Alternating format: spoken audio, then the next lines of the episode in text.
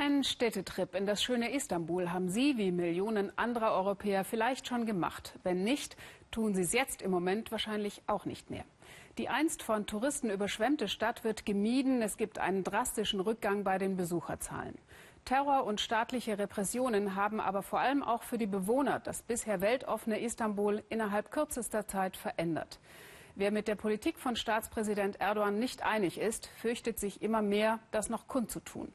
Das bekam auch unser Türkei-Korrespondent Oliver Meyer-Rüth zu spüren, als wir ihn gebeten haben, für den Weltspiegel die Stimmung in der Stadt zu beschreiben. Eisige Zeiten am Bosporus. Istanbul. Der Schnee überdeckt vorübergehend alle Sorgen in der Metropole am Bosporus, so scheint es. Kaum noch jemand spricht über Terror oder Politik. Öffentlich schon gleich gar nicht. Ich besuche Fuad, den ich kenne, seitdem ich in der Türkei lebe. Er ist Mitbesitzer einer Wäscherei und Türkischlehrer. Fuad zögerte, bevor er bereit war, mir ein Interview zu geben. Es ist nicht einfach für ausländische Journalisten in diesen Tagen in der Türkei Gesprächspartner zu politischen Themen zu finden. Wer etwas Kritisches sagt, wird schnell als Verräter denunziert. Das letzte Jahr war schwierig für das Land. Durch die Anschläge hat der Tourismus einen nie dagewesenen Einbruch erlebt. Das spüren alle, auch Fuad, denn früher ließen viele Touristen und Hotels hier ihre Wäsche waschen. Da wir jetzt weniger verdienen, müssen wir auf viele Dinge verzichten. Wir gehen weniger ins Kino, wir gehen weniger in Restaurants, wir versuchen öfter zu Hause zu kochen, so versuchen wir die Lücken zu schließen. Wir bemühen uns auch nicht zu viel einzukaufen, nur das Nötigste eben. Ich frage Fuad, wie es den Türken in diesen Tagen geht. Sind sie eher glücklich oder unglücklich? Wir sind zurzeit nicht so glücklich, denn es gibt immer mehr Terroranschläge. Das macht uns alle traurig.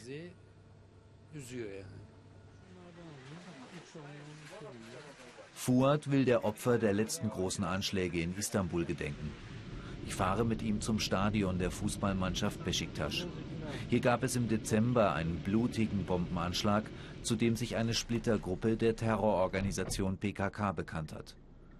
44 Menschen wurden in den Tod gerissen. Nach einem Jahr 2016 voller Terror war die Hoffnung groß, dass 2017 friedlicher werden würde. Doch noch in der Silvesternacht erschießt ein Attentäter in der Istanbuler Nobeldisco Reina 39 Menschen. Der sogenannte Islamische Staat bekennt sich später zu der Tat. Nach dem Attentat haben viele Türken und Touristen vor dem Eingang der Disco Blumen und Fahnen abgelegt. Der Anschlag hat das Land erschüttert. Wenn man vor fünf oder sechs Jahren den Namen Istanbul gehört hat, dann kam einem eine sehr dynamische Stadt in den Sinn. Es kamen viele Ausländer aus dem Nahen Osten, aus Europa, aus Amerika und erlebten eine Menge mit den Türken zusammen. Heutzutage ist das alles anders. Einer, der vor kurzem noch oft in der Disco Gast war, kommt dazu. Dass so etwas in so einem Club und in Istanbul passiert, ist für die Stadt, aber auch für das ganze Land extrem rufschädigend. Die Touristen haben Angst, sehen die Türkei mit ganz anderen Augen. Ich habe das selbst erlebt, sie meiden uns jetzt. Wenn wir einen Schal um das Gesicht binden, fragen sie uns sarkastisch, ob wir Terroristen sind. Und wir sind traurig, dass der Club geschlossen hat.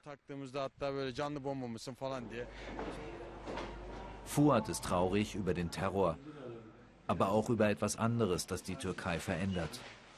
Der konservativ-islamische Teil der Gesellschaft macht mehr und mehr Druck auf säkulare Türken. Wir sehen uns eine Anti-Silvester-Kampagne einer türkischen Zeitung an. Diese hat tagelang vor Silvester die Leser aufgefordert, feiert nicht, weil Silvester nicht islamisch sei. Nach dem Anschlag im Reina gab es im Internet eine Diskussion darüber, ob solche Kampagnen den Attentäter aufgehetzt haben. Bis vor ein, zwei Jahren gab es noch nicht so einen Druck. Selbst Politiker feierten auf den Plätzen mit. Zum Beispiel in Istanbul trat auf dem Taksimplatz der Bürgermeister mit Sängern auf der Bühne auf und es wurde Silvester gefeiert. Aber in den letzten Jahren hat sich der Druck erhöht. Viele haben sich dagegen gewehrt, sie wollten nach ihren Vorstellungen weiterfeiern, andere haben aufgehört. Es sind politisch unruhige Zeiten. Der Staatspräsident und die Regierung wollen die Verfassung ändern. Erdogan soll mehr Macht bekommen. Fuad verfolgt zu Hause die 19 Uhr Nachrichten. Er ist von der Änderung der Verfassung nicht überzeugt und gleichzeitig vorsichtig bei dem, was er sagt. Ich finde das Angebot nicht besonders demokratisch.